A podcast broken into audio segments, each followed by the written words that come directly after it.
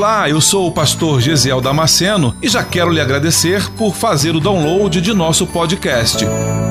Deus tem nos dado esse tempo precioso para estarmos juntos meditando em Sua palavra. E espero que você seja edificado com ela. Aproveite a oportunidade para se inscrever nesse canal e receber gratuitamente novas mensagens toda semana.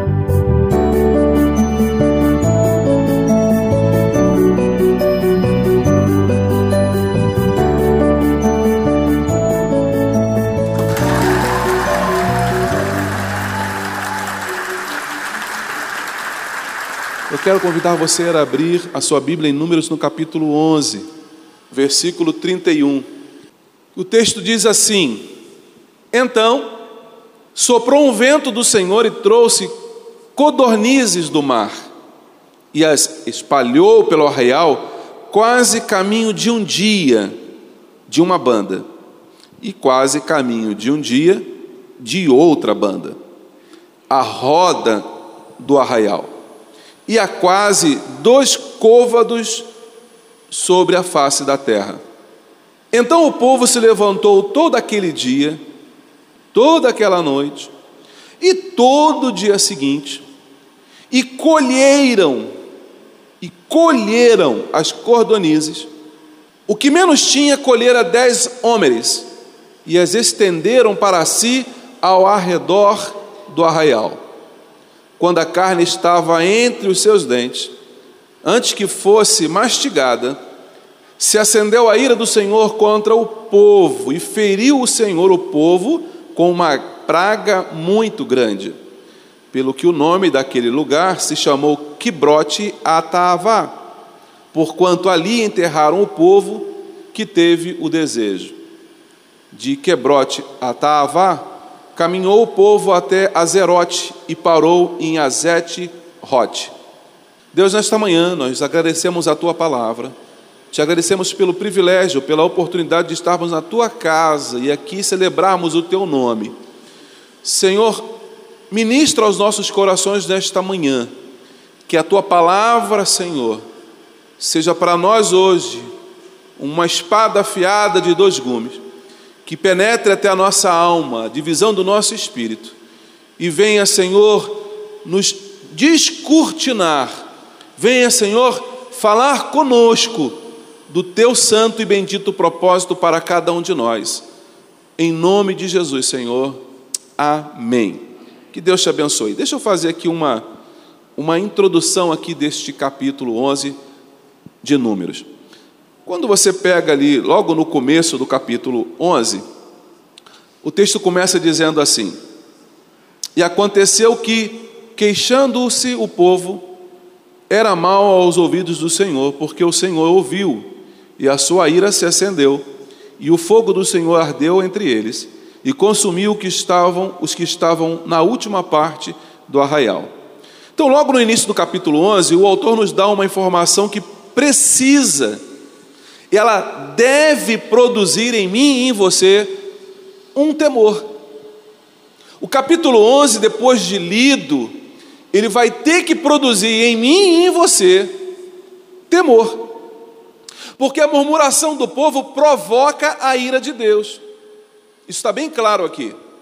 Aí alguém que diga assim: ah, pastor, mas estamos na época da graça. Uma coisa não tem nada a ver com a outra.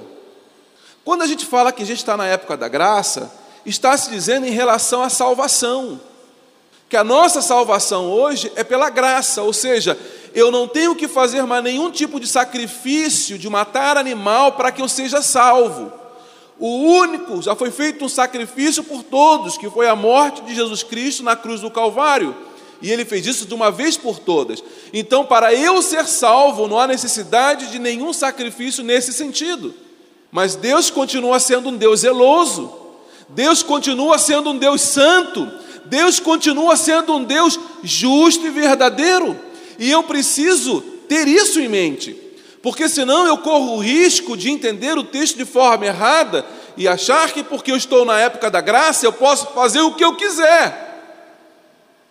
Ananias e Safira estavam no período da graça, lembre-se disso, mas ainda assim Foram mortos os dois no mesmo dia por causa do zelo do Senhor. O que Deus está dizendo para mim e para você nesta manhã é que o capítulo 11 de Números tem que despertar em nós um temor pelo sagrado. Uma coisa, irmãos, que eu aprendi desde pequeno, e eu trago comigo e vou levar até o dia que o Senhor me recolher da terra, e é o que eu passo para os meus filhos. E vocês não vão me ver, nem a mim, nem a minha família, brincando com isso. Eu não brinco, por exemplo, de falar em língua estranha. Eu não brinco de falar em mistério, por exemplo, porque isso é uma coisa séria. Mas eu percebo as pessoas às vezes fazendo isso, às vezes até em piadinha de rodinha. E eu estou falando isso do altar aqui agora com muito temor e tremor diante da igreja, diante do Senhor, como um despertamento para você nesta manhã. Ah, pastor, isso é religiosidade? Não, isso se chama temor. Religiosidade é outra coisa totalmente diferente. O problema é que a gente confunde muito as palavras e a gente faz uma associação errada para cada palavra. E aí, como eu faço uma associação errada, eu entendo errado também o texto. E daí a importância, uma dica para os irmãos, a importância de nós aprendermos melhor o nosso vernáculo, aprendermos melhor a língua portuguesa, para que a gente não entenda errado aquilo que estamos lendo. Lembra quando a gente fazia primeiro grau, estudava uma matéria em português chamada interpretação de texto? Por quê? para eu não entender errado, não entender diferente aquilo que o texto quer dizer para mim.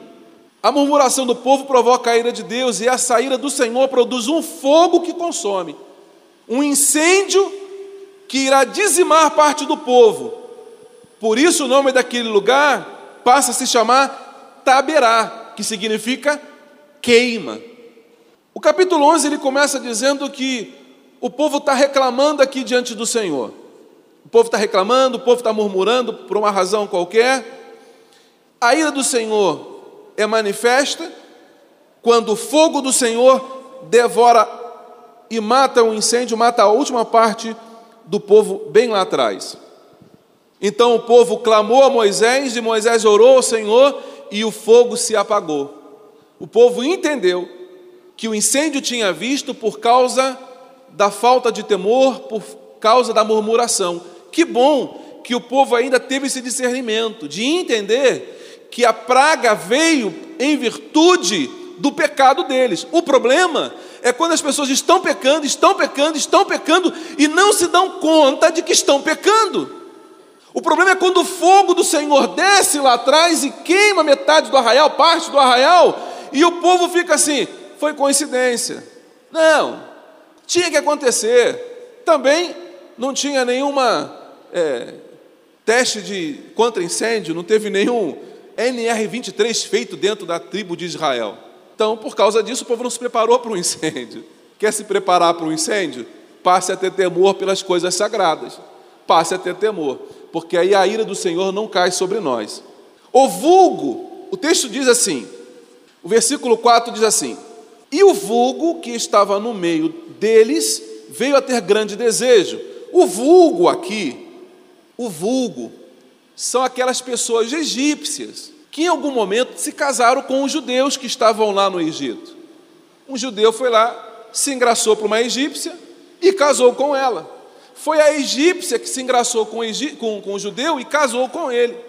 E aí fizeram família. E quando Israel foi embora, o judeuzinho falou para a egípcia: Olha, estou indo com, com minha tribo, com o meu povo. E ela falou: Então eu vou contigo, porque eu sou tua esposa e ela veio junto com ele, veio de rebote junto com ele.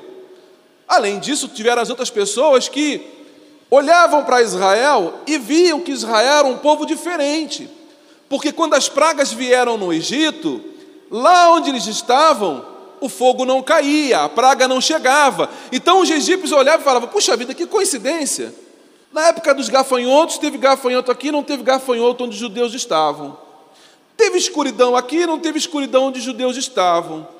Há alguma coisa de especial com esse povo. Assim acontece conosco hoje.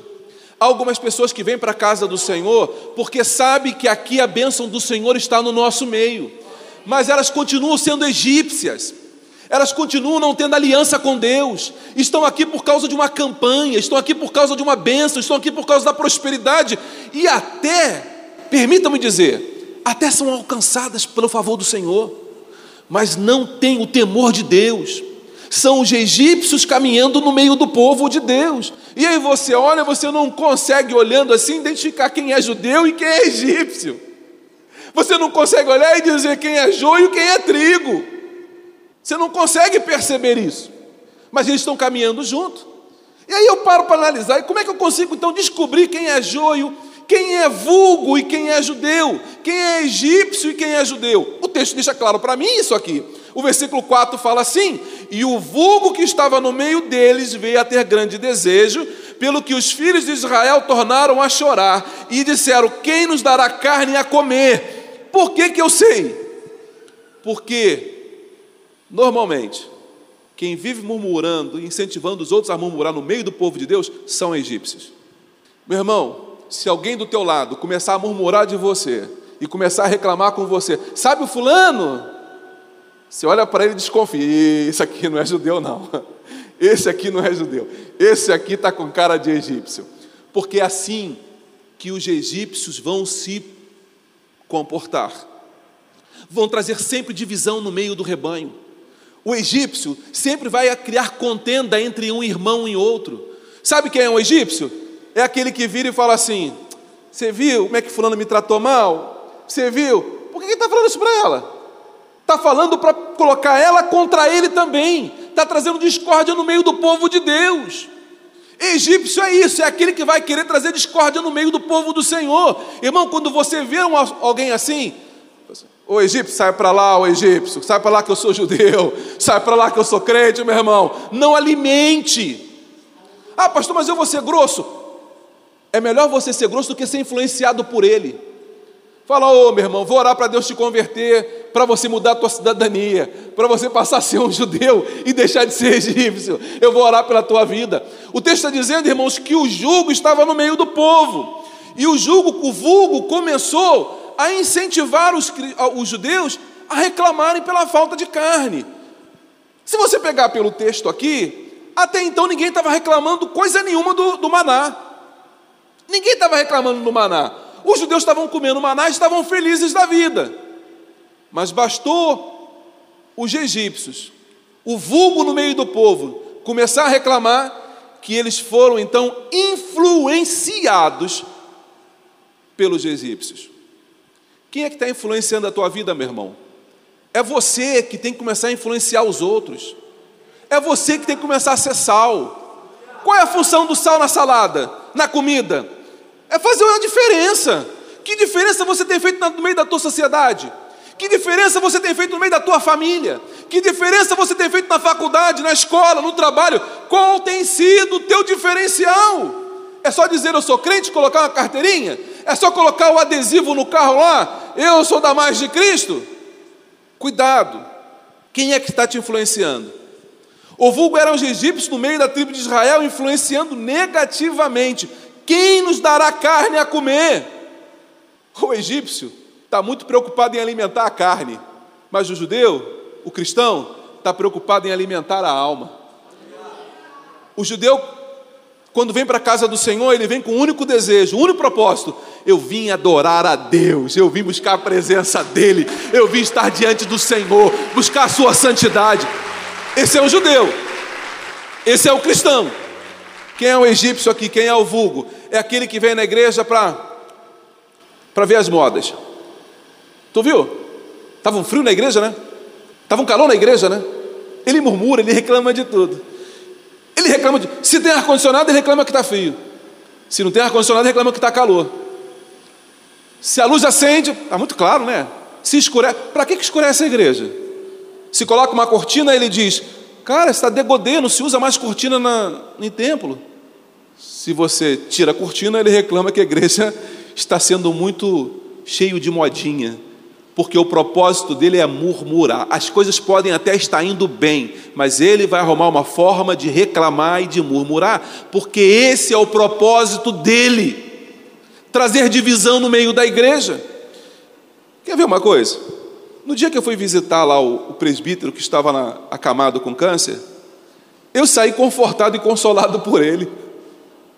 O homem estava tão cheio da graça de Deus, mesmo deitado no leito, que ele começou a chorar e estava quase falando língua estranha no leito do hospital. Ele começou a falar do amor de Deus. Ele falou: Pastor, que saudade de estar na casa do Senhor, buscando a presença dele. Mas eu sei que Deus tem algo para fazer na minha vida ainda. Eu quero voltar daqui para continuar fazendo aquilo que Deus me chamou para fazer. Eu falei: Uau! O cara está no leito de morte, está ali enfermo, mas está buscando a presença do Senhor. Como é que está o teu coração nesta manhã? O povo vai se lembrar dos peixes que, segundo eles, não precisavam nem pescar para comer, porque recebiam de graça. O versículo 5 lembramos-nos dos peixes que no Egito, lá no mundo, comíamos de graça, e dos pepinos, e dos melões, e dos poróis, e das cebolas, e dos alhos. Mas agora a nossa alma se seca, coisa nenhuma há senão este maná diante dos nossos olhos. Olha o desprezo deles pelaquilo que Deus deu. Se você lê em Salmos no capítulo 78, o texto vai dizer, o texto vai comparar, Asaf vai comparar o maná aos pães servidos aos anjos no céu. Deus tira do pão do céu, porque o maná é o pão que desceu do céu. Deus pega o pão que está lá sendo servido para os anjos e ele resolve dar para a igreja dele para distribuir para o meio do povo. E o povo começa a comer do pão que desceu do céu. E o povo começa a se satisfazer, começa a se satisfazer. De repente, no meio do povo de Deus, há um monte de egípcio que começa a reclamar daquele pão. Ah, não tem mais nada, só esse pão aqui, esse, esse maná aqui. E aí eu, que estava feliz da vida comendo maná, eu falo assim: é verdade, né? Só tem maná. Não tem cardápio hoje. Qual o cardápio de hoje? Maná. Cardápio de amanhã? Maná. Uau! Caramba! Eu preciso dizer isso nesta manhã. Satanás ele é sutil nas falas dele. Satanás é sutil e ele trabalha de uma forma que se nós não tivermos atento, Satanás vai nos derrubar. Porque muitos judeus morreram ali por causa da influência dos egípcios no meio do povo de Deus. Eu trabalhava numa joalheria lá no Rio de Janeiro, bem conhecida atendia classe A e B. Um dia, eu estava nessa joalheria como vendedor, entraram duas mulheres dentro da loja para eu poder atender. Estavam finamente vestidas, com bolsas caríssimas, bem vestidas, de terno, bem vestidas. E quando eu olhei, eu falei, eu pensei, elas devem ser advogadas, porque é no centro do Rio de Janeiro, na Rio Branco, esquina com a 7 de setembro, você vai encontrar muitos advogados, escritórios de direito, de advocacia ali no, no centro. Então eu falei, deve ser duas advogadas. E elas entraram, eu recebi, levei até a mesa, coloquei elas sentadas, pedi para que trouxesse um café para as duas e eu fui atender. Elas pediram para ver um relógio, eu fui lá dentro, peguei, tentei descobrir que modelo que elas queriam e eu dei prosseguimento no atendimento. De repente, começamos a conversar alguns assuntos e eu virei para ela e falei assim: Vocês são advogadas, né? Como é que você sabe? Falei, por causa do, da palavra, por causa do vernáculo, por causa das, do, das palavras que vocês usam. Falei, ah, mas na verdade a advogada é minha amiga, eu sou juíza de direito. Aí ela abriu a, a bolsinha, abriu a bolsa, tinha uma bolsinha de dentro. Mulher tem bolsa, né? Mulher tem a bolsa grande, uma bolsa dentro da bolsa e uma outra bolsinha dentro dessa bolsinha. E se você pensar bem, ela vai tirar uma outra bolsinha lá dentro para guardar moeda. mulher é igual o gato Félix, né? Ela sai abrindo a bolsa e tira, uma, tira um monte de coisa dali de dentro. Ela tirou um cartão e me deu o cartãozinho dela. Aí eu li. Juíza, papapá, papá, com a marca tal. Começando, continuamos a conversar e a juíza virou para mim. A juíza virou para mim e falou assim para mim: O que, que você mais gosta de comer? Irmãos, meio-dia. Quase não era meio-dia ainda, mas quase 11 horas da manhã, quase da hora do almoço. Eu quero bater meta, eu quero vender, eu quero ganhar meu prêmio no final do mês. O vendedor, eu quero é vender para chegar no final do mês, bater a minha meta e ganhar um prêmio extra. Eu quero é vender. Eu, agora eu vou pensar em almoçar mais tarde. Agora eu quero vender, eu quero vender o quanto mais. E ela me pergunta o que, que eu gosto de comer. Eu, eu falei o que vem na mente. Eu falei, ah, casquinha de siri. Ah, é uma delícia a casquinha de siri, né? Eu falei, ah, eu, eu gosto muito. Eu, casquinha de siri eu gosto muito. E eu estou envolvendo na conversa, porque eu quero vender para ela. Ela vira para mim e fala assim: Já pensou agora você, quando sair daqui, você ir comer uma casquinha de siri? Falei, ah, boa pedida, hein? Uma boa pedida, casquinha de siri hoje, como entrada, legal. Aí ela chega, você chega em casa à noite, tua esposa te recebe e ela fala para você assim: Tcharam, sabe o que tem para o jantar? Aí você fala: Não sei, casquinha de siri. Você fala: Caramba, vou matar a vontade de comer casquinha de siri. Uau, que legal. Aí ela fala: Na segunda-feira de manhã, você acorda de manhã e você vai almoçar, e aí tem casquinha de siri. Eu falei: É, à noite você vai jantar e tem casquinha de siri de novo. Eu falei: Aí deu, né? Já, já chegou a casquinha de siri. Aí ela vira para mim e fala assim: Assim mesmo é o sexo com a mesma pessoa. Uma hora você vai enjoar. Quando você enjoar da tua casquinha de siri, liga para mim. Eu olhei para ela e falei: Eu não estou ouvindo isso. Eu falei: Eu não estou ouvindo isso. Eu concluí a venda. Qual é aquele sorriso amarelo? O cartão já estava comigo, já tinha dado o cartão. Eu fechei a venda, levei ela até a porta, me despedi dela. Os vendedores que estavam ao lado da mesa ouviram a conversa, porque não tinha como ouvir. Eu saí, fui para trás da loja, meti a mão no bolso, fechei os olhos, peguei o cartão, enfim na boca, comecei a mastigar o cartão. Quando o cartão virou uma bola, coisa bem nojenta, quando virou uma bola, eu peguei o cartão e joguei aquela, aquele negócio dentro do lixo. Tu é doido, cara? Tu tá desfazendo. Cara, uma... a mulher é juíza, cara, te deu o cartão dela. Ela tá afim de você. Eu falei, cara, eu sou casado. Eu sou casado. Hoje eu estou firme. Hoje eu estou cheio de Deus, cheio da graça do Senhor. Hoje eu tenho firmeza para dizer: Eu não quero Satanás porque eu te reconheço. Mas amanhã eu posso brigar com a minha esposa, eu posso ter um problema com ela e me sentir tentado a pegar o cartão e ligar para aquela mulher. Jogue fora tudo aquilo que o diabo tem te oferecido. Aquela mulher que te ligou, que te mandou mensagem, apaga isso, joga o telefone no rio. Fuja! Fuja, pelo amor de Deus, das tentações do diabo. Fuja daquilo que o diabo está te oferecendo. O problema, irmãos, é quando nós caminhamos no meio do joio, no meio dos egípcios. Porque eu começo a ouvir alguém falando assim: Cara, deixa de ser bobo, cara, isso é normal. Isso é normal. Eu não ouvi isso de uma pessoa qualquer, desqualificada, sem estudo. Eu vi isso de uma pessoa com um alto nível de conhecimento. Uma mulher que trabalha dentro do fórum, que atende casais, que sabe como o divórcio tem trazido a ruína de muitas famílias.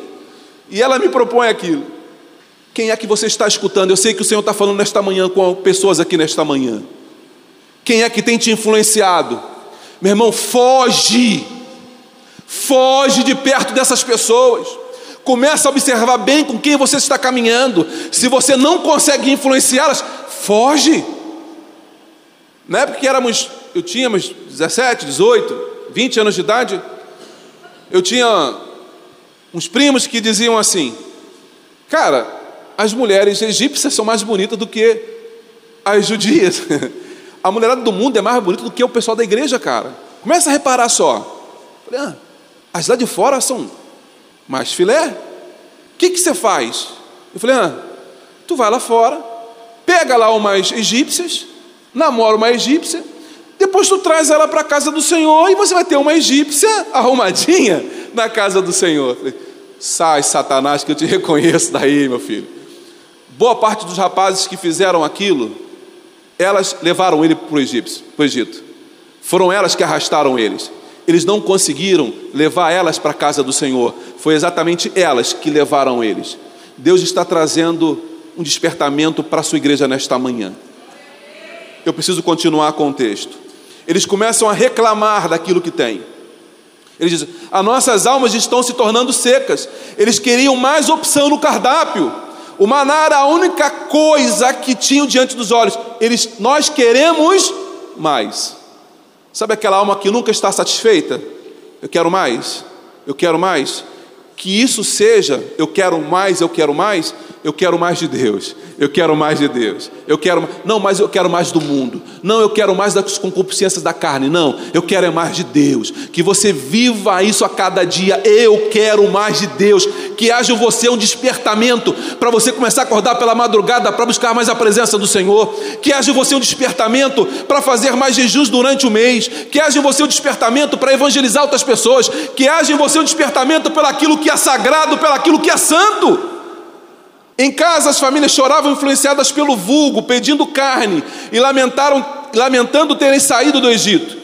Aí Moisés também vai orar, porque o povo começa a reclamar agora aqui pela falta de carne. Moisés vai orar. E aí, quando Moisés começa a orar, Moisés fala assim: De onde eu teria carne para dar a este povo? Lembre-se que eu estou falando apenas de homens, 600 mil homens. Se eu colocar mulheres e crianças e idosos, eu vou chegar fácil, fácil nessa conta a duas mil pessoas, dois milhões de pessoas, dois, duas milhões de pessoas. Você consegue pensar nesse número na tua cabeça assim? Você consegue pensar? 600 mil pessoas. Se você coloca ali a esposa, se você coloca ali os filhos, se você coloca ali a sogra, se você coloca ali a, a avó, o avô, nós temos agora aqui no mínimo 2 milhões de pessoas. Aí Moisés fala: De onde eu vou tirar tanta carne para dar este povo? Deus responde a Moisés dizendo: O Senhor vos dará carne, e não comereis um dia, nem dois dias, nem cinco dias, nem dez dias, nem vinte dias, mas um mês inteiro, até vos sair pelos narizes, até que vos enfastieis dela, porquanto rejeitastes ao Senhor que está no meio de vós, e chorastes diante dele, dizendo: Por que saímos do Egito? Você já deve ter ouvido, porque eu ouço isso constantemente, pastor. Depois que eu saí, depois que eu vim para a igreja, pastor, a coisa ficou complicada, pastor. Será que não era? Será que eu estou no lugar certo, pastor? Porque, pastor, quando eu estava lá no mundo, estava tudo direitinho, estava tudo acontecendo direitinho, pastor. Mas bastou eu sair do mundo e vir para a igreja que as coisas começaram a acontecer e parece que está tudo dando errado. Aí eu começo a me lembrar do Egito. Jesus falou assim: No mundo tereis aflições. Não tem ninguém enganado aqui? Tem alguém enganado aqui? Achando que a nossa vida é só de vitória em vitória? É de vitória em vitória porque é luta em luta. se é vitória em vitória, só tem vitória se tiver jogo, né? Só ganho o campeonato se eu participar do campeonato. Eu só tenho vitória se eu lutar. Então a vida do crente é de luta em luta. Mas Jesus disse: não é só luta em luta, é de glória em glória. Porque assim como as lutas virão, também virão as vitórias do Senhor. Se prepare, porque Deus tem vitória para aqueles que permanecem. Se você permanece, tem vitória para você. Tal casal que fez 47 anos de casado junto porque tiveram que vencer várias tempestades no meio do caminho. Não desistiram na primeira tempestade e porque perseveraram, ontem completaram 47 anos de casado. Versículo 21, Moisés faz as contas. Somos 600 mil fora homens e mulheres e crianças. De onde virá tanta carne? Degolar-se-ão para eles ovelhas e vacas que lhes bastem? Ou ajuntar-se-ão para eles todos os peixes do mar que lhe bastem? Preste atenção nisso aqui, porque isso aqui é um rema de Deus. Preste atenção aqui, ó. Moisés faz uma colocação para o Senhor. Ele fala assim: Não tem aqui na terra tantas ovelhas, animais de médio porte. Não tem tantas vacas aqui, animais de grande porte, que sejam suficientes para alimentar toda essa multidão. Ele fala: Senhor, não tem carne na terra suficiente para alimentar tanta gente. Aí ele vira e fala assim: Senhor, não há no mar tanto peixe que seja suficiente para matar a fome desse povo. Tu consegue pensar na gravidade do que Moisés acabou de dizer? Não tem na terra e não tem no mar o suficiente para dar para esse povo. Eu não tenho o que fazer. O que, que Moisés está dizendo para o Senhor? Deus, missão impossível. Não tem como alimentar esse povo.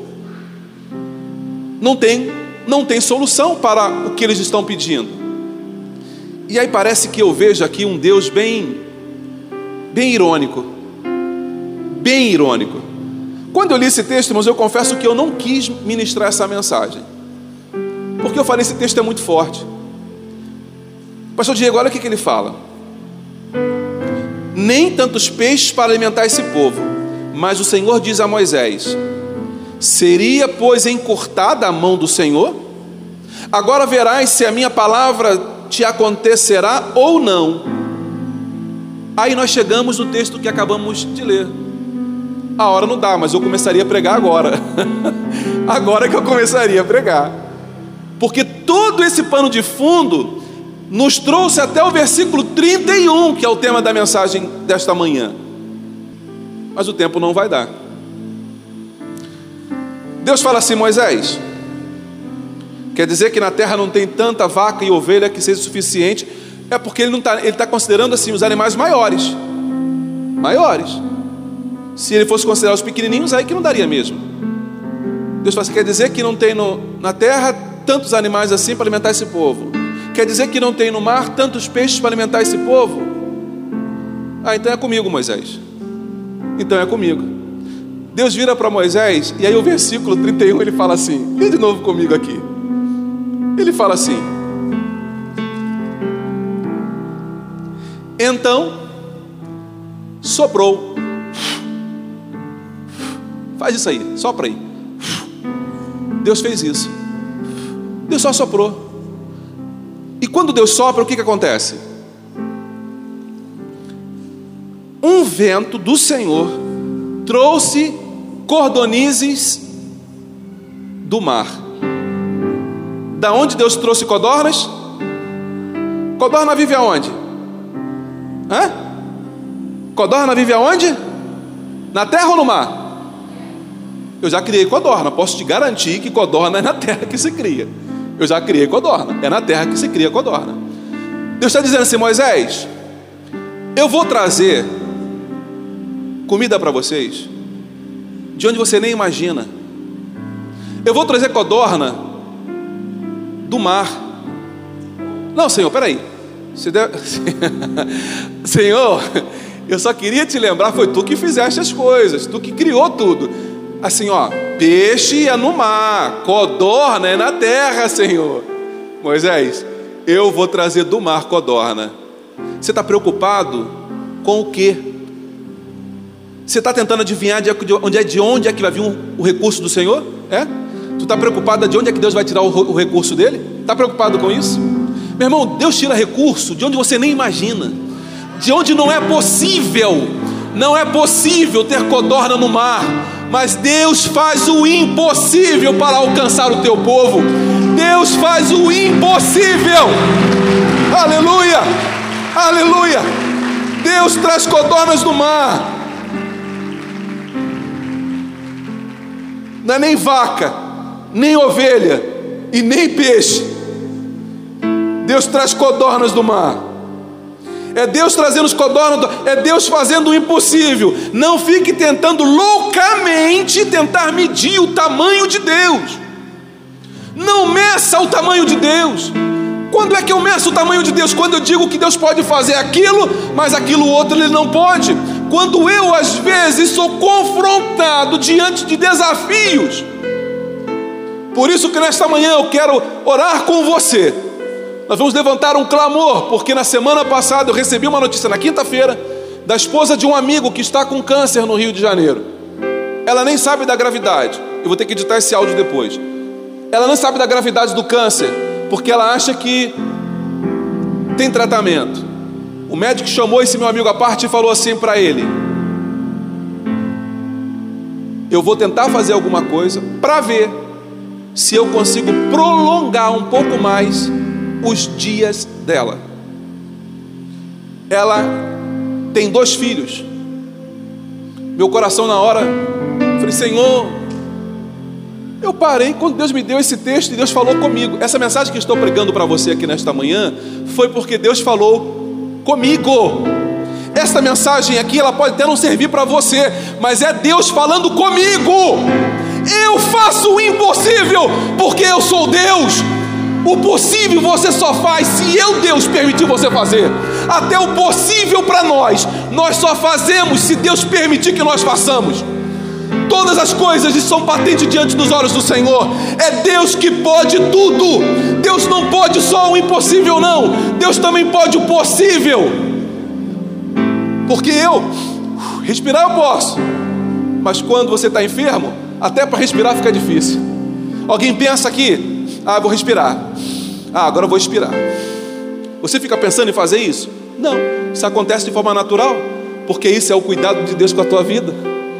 É... Você que coordena o coração, coração bate agora aí. Bate agora, coração. Isso, bate de novo. Você faz isso? Não. Teu coração bate tranquilo porque Deus deu uma ordem para ele. Continua batendo o coração. Continua batendo. Eu preciso dizer para você nesta manhã. Isaías no capítulo 40, versículo 12 diz assim: Quem? Quem na concha de sua mão mediu as águas e tomou a medida dos céus a palmos.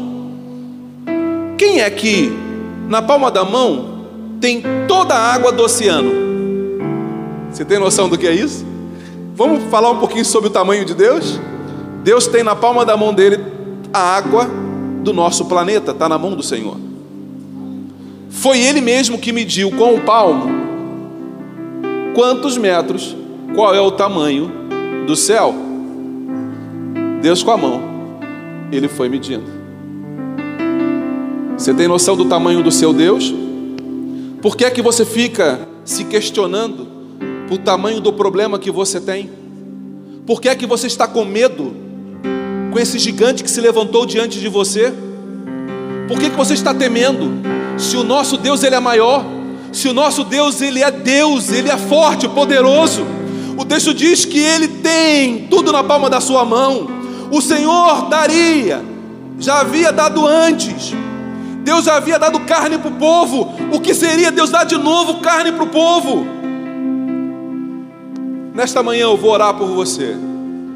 Pastor, é que a economia do país está mal. O que a gente vai fazer, pastor? A economia está mal, está tudo ruim, está tudo mal. Meu irmão, nós somos um povo escolhido. Nós somos um povo, um povo reservado na mão do Senhor. Na segunda-feira pela manhã eu recebi um áudio, só não vou colocar agora aqui porque ele é muito longo. O rapaz mandou um áudio para mim dizendo assim: Pastor, a palavra de domingo rasgou meu coração. Eu acordei de manhã com aquela palavra no meu coração e eu falei: Eu vou adorar o Senhor. Estou desempregado, mas eu vou adorar o Senhor. Eu vou buscar, pra... eu vou adorar, não interessa, eu vou adorar o Senhor. Ele começou a cantar dentro de casa, começou a adorar dentro de casa. E começou a orar, e começou a buscar a presença do Senhor. Ele falou: Pastor, Deus me visitou dentro do meu quarto. E aí, pastor, eu comecei de uma autoridade a falar assim, eu não pensei em falar, pastor, a palavra veio no meu lábio e eu comecei a falar, eu repreendo o desemprego, eu rejeito o desemprego, eu repreendo o desemprego. E ele falou que enquanto ele orava, eu repreendo o desemprego, o telefone começou a tocar. E aí ele falou: Eu não vou atender telefone porque agora estou adorando meu Deus. Eu estou buscando o Senhor, nada mais é importante. Ele começou a continuar cantando, continuou louvando o Senhor e falando: Eu repreendo o desemprego. Quando ele parou de orar, que a poeira baixou, ele meteu a mão no celular e foi olhar o número. Ele, ah, não conhece esse número. Aí ele retornou a ligação. Ô, oh, seu fulano, ah, tá. Então, é que nós gostamos do teu currículo e nós queremos que você venha trabalhar conosco. Hã? É, assim, eu estou com áudio, inclusive, do cara que mandou para ele, falando assim: olha, vem aqui, procure a minha secretária e já vai fazer o teu teste admissional. Você já começa amanhã a trabalhar. Ele começa amanhã a trabalhar. Você pode glorificar o Senhor nesta manhã? Você pode adorar o Senhor? Ele poderia ter ficado murmurando: Tá vendo? Estou indo na igreja, estou desempregado, tenho conta para pagar, está tudo atrasado. Ele podia estar murmurando, mas ao invés de murmurar, o que, que ele fez? Adorou, adorou. Irmãos, o segredo da tua vitória é adorar. O segredo da tua vitória é buscar a face daquele que é para todo sempre. O segredo da tua vitória é buscar a face do Senhor. O segredo da tua vitória é colocar o teu joelho no chão e começar a dizer: Senhor, eu te agradeço porque tu és Deus na minha vida. E você poder cantar como a Rose cantou: Se tu fizer, tu é Deus. Se tu não fizer, tu é Deus ainda assim. Se você fizer, eu te adoro. Se você não fizer, eu continuo te adorando, Senhor, porque eu sou teu. Aleluia! Comece a entender, irmãos, que a distância da tua bênção é a distância da tua disposição para adorar o Senhor. Eu quero orar por você nesta manhã. Você acabou de ouvir mais um podcast. E se você foi edificado com essa mensagem, compartilhe com outras pessoas. Até o próximo encontro.